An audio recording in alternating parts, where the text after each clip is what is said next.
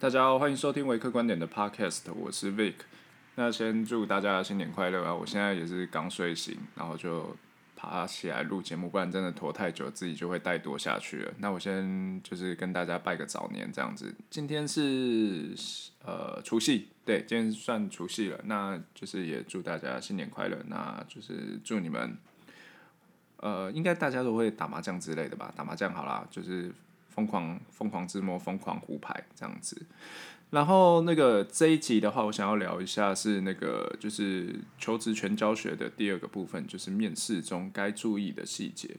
那面试中该注意的细节的话，除了我们之前提到的，就是在自我介绍的部分的话，你应该要很熟悉的、很自然的、很有自信的把自己自己的自我介绍讲出来以外，这边有几个琢磨的重点，就是第一个是在问题的猜题。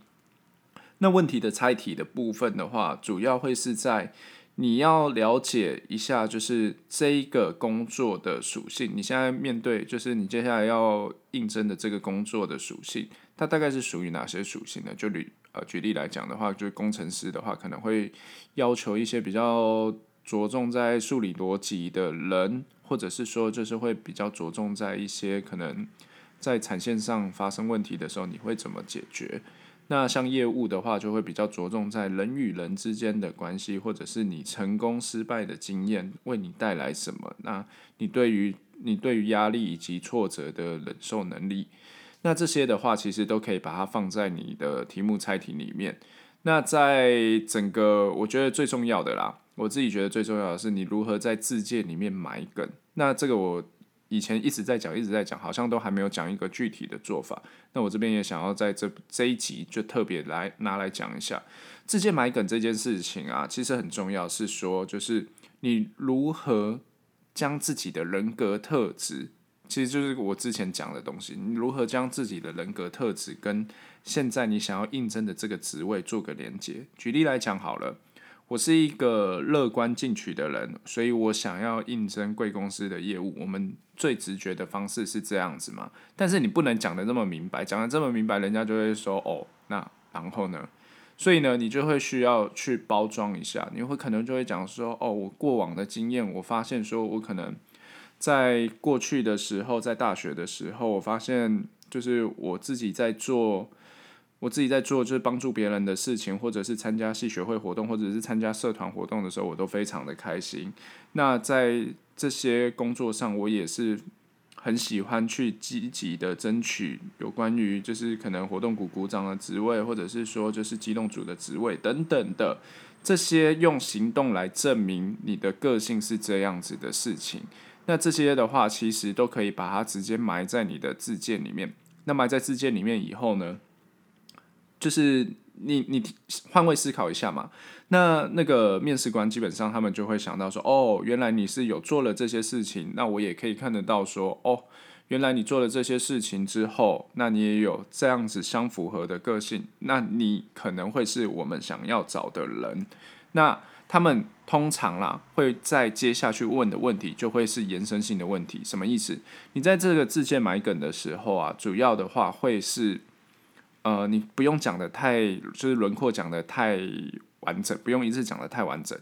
主要是怎么样让他们去问延伸性的问题。好，诶、那他可能就会问说，诶、那你好啊，那你之前在系学会的时候，你有做过什么样的活动？那最成功的例子跟最失败的例子分别是什么？你怎么去克服它？他们会很喜欢问这种延伸性的，呃，延伸性的问题。所以呢，这种延伸性的问题的话，其实就变相的你。这些其实都是你可以掌控的东西，而且这种就是从你自己人生经验中延伸性的问题，你一定可以答得非常好。它不是那种突然就是蹦出来，就是说，哎，那那个。呃，如果说就是接下来你遇到了一个状况，怎么样，怎么样，怎么样，然后那种完全不相干、八竿子打不着的那种，它不会是这样子的状况。所以说，这种自荐埋梗在面试技巧中，其实是一个非常重要的，呃，非常重要的一个技巧啦。如果你做得好的话，其实面试基本上都十拿九稳，只是看，呃，到最后其实会比较像是，就是你跟你跟公司，或者是说跟这个面试官投不投缘，我觉得这个蛮重要的。然后再来最后一个，最后一个就是你在自荐埋梗，然后就是跟面试官对谈完之后，最后最后，通常公司的面试人员他们会告诉你说：“诶，那你对于这次的面试，或者是对公司或者是企业文化，就是我们公司的企业文化，会有什么样的问题吗？”这个时候适度的提问非常非常的重要，不要说哦，没有，你刚刚讲得很清楚，我都知道了。想办法还是挤出三到五个问题，我觉得啦，我觉得这个会是比较好的对谈，因为同时你不要觉得说就是啊，我去面试，我就是要求人家怎么样怎么样的，其实不是，应该是说就是你在面试这家。你就是你在被这间公司面试的时候，同时你也在面试这间公司，什么意思？你同时在借由对谈的过程中，你也在检视这间公司是不是适合你的。你不用就是委曲求全说啊，我好可怜，我现在找不到工作，好苦，找了三个月怎么样？我觉得不要这样子，因为你这样子找到的工作，往往不会是适合你，而且你也做不久。这个。呃，有些人会觉得说这个是对那个啊履历经历上面的是一个伤害，但是我觉得没差了，因为你只要有能力的人，随时到处都会有人想要挖你或怎么样，所以我觉得还好。但是就是如果你是在意这一块的话，你往往就是在一份工作待的长短，有些人会有些人会觉得说这是会容易被人家诟病的地方，但是我是觉得没差了。但是好了，我们就假设你会在意这一个点好了。那这件事情的话，就在你的面试过程中，其实是非常重要，因为它可以帮助你决定非常多的问题，呃，非常多的，应该说它可以辅助你做非常大的决定啊。那这个适度提问的话，通常我会切入几个面向，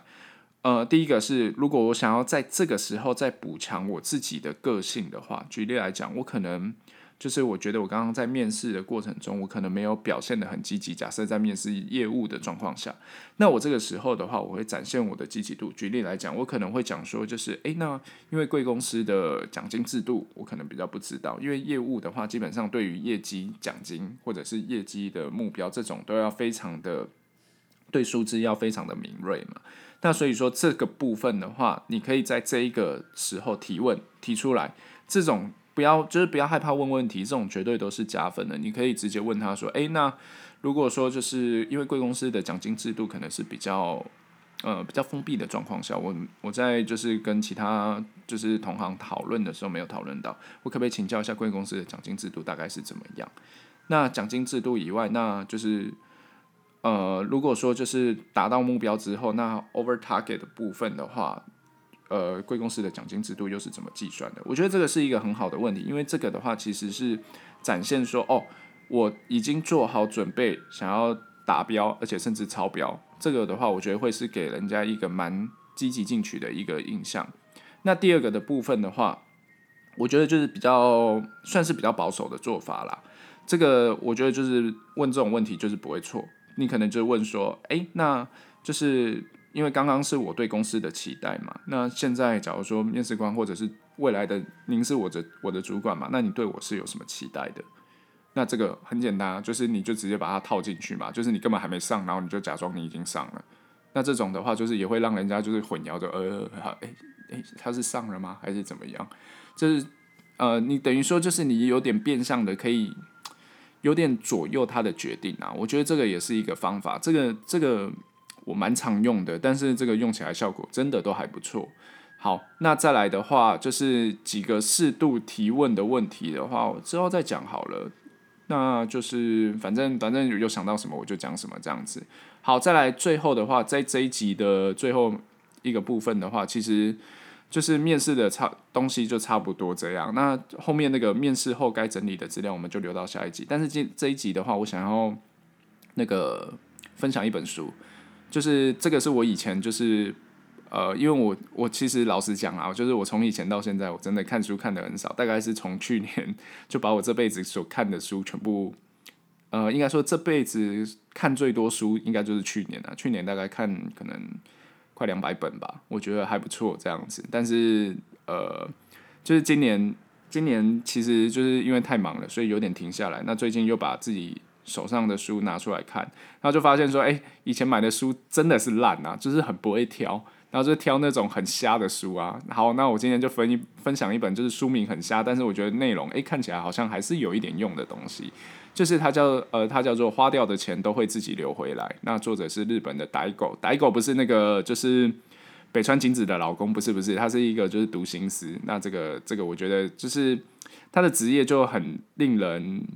令人存疑啦，因为他职业是那种就是很像魔术，很像那种超自然现象的那种，就是我我去判读你的心思的那种。但是我觉得这本书写得很好，是他跟他就是把他的知识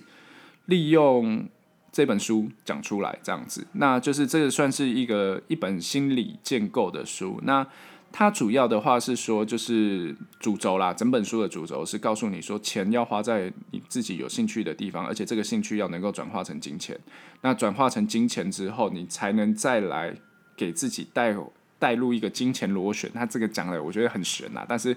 还蛮简单，简单的逻辑就是这样：你赚到钱，钱投入兴趣，兴趣换成工作，工作带来钱，然后钱又。钱又再继续投入兴趣，兴趣再转成工作，然后又继续的带来钱，这样子，那你就是持续投入你喜欢的东西嘛。持续投入之后，那你整个整个兴趣就会越做越大，这样子。他的理想状态是这样，那我觉得这个也蛮适用，因为很多人其实，在做就是做一份工作的时候，他其实或者是说，就是他想要创业，他不知道要找什么方向的时候，这个我觉得会是一个蛮好的方向，就是协助你厘清自己。到底心目中的兴趣会是什么样的东西，或者是你想要做的方向是什么？那这边的话也很特别，就是还记不记得我之前有推荐过《心流》这本书？那《心流》这本书的话，它其实也有引用里面的一部分的内容，它是利用怎么样？这个我觉得就是一个很不错的应用，就是它是利用《心流》这本书来告诉你说，诶，你可以利用进呃容不容易进入心流的状态。来决定你这件事情是不是你喜欢的，因为通常啦，你不喜欢，你不喜欢一件事情，你就很难进入心流的状态，你可能很难做做到那种心无旁骛的状态。那如果是你喜欢的事情，例如什么像像我就很宅啊，就是什么打电动啊、看漫画，完全秒进这种的话，好，这种，那你可能就要想一下，说这样的一个事情对你来讲有没有办法成，就是将它转化成金钱这样子，或者是说这种兴趣有没有办法？持续的投入金钱，然后投资自己，那真，那我我目前的话，我是想不到，我就觉得是看爽的，或者是玩爽的这样子。好，那在最后的话，它其实还有一个部分，我也觉得还不错的是，就是除了它利用心流以外，最后的一个部分的话，它有讲到是那个 Give and Take 是吗？那本书好像是那个，就是之前也还不错的一本书，忘记是叫 Give and Take 吧，就是他有分。把社会上的人分成三类，就是 give，呃，就是给予者、互利者跟索取者三个呃三类嘛。那他就是说，社会最顶层跟最底层的人都会是给予者。那这个部分的话，我觉得也蛮不错的，就是呃协助我厘清一些就是在社会上我觉得很奇怪的现象，但是就是这样子的分类之后，就是。有帮助到我说，哎，那我自己到底是想要往哪个方向去？那就是他也有教一些，就是如何，就是在以前 LinkedIn 有有讲过的，就是说，就是强连结、弱连结嘛，就是你的人际关系的强连结、弱连结的部分。那如何有效的运用弱连结的部分，为你带来就是整个。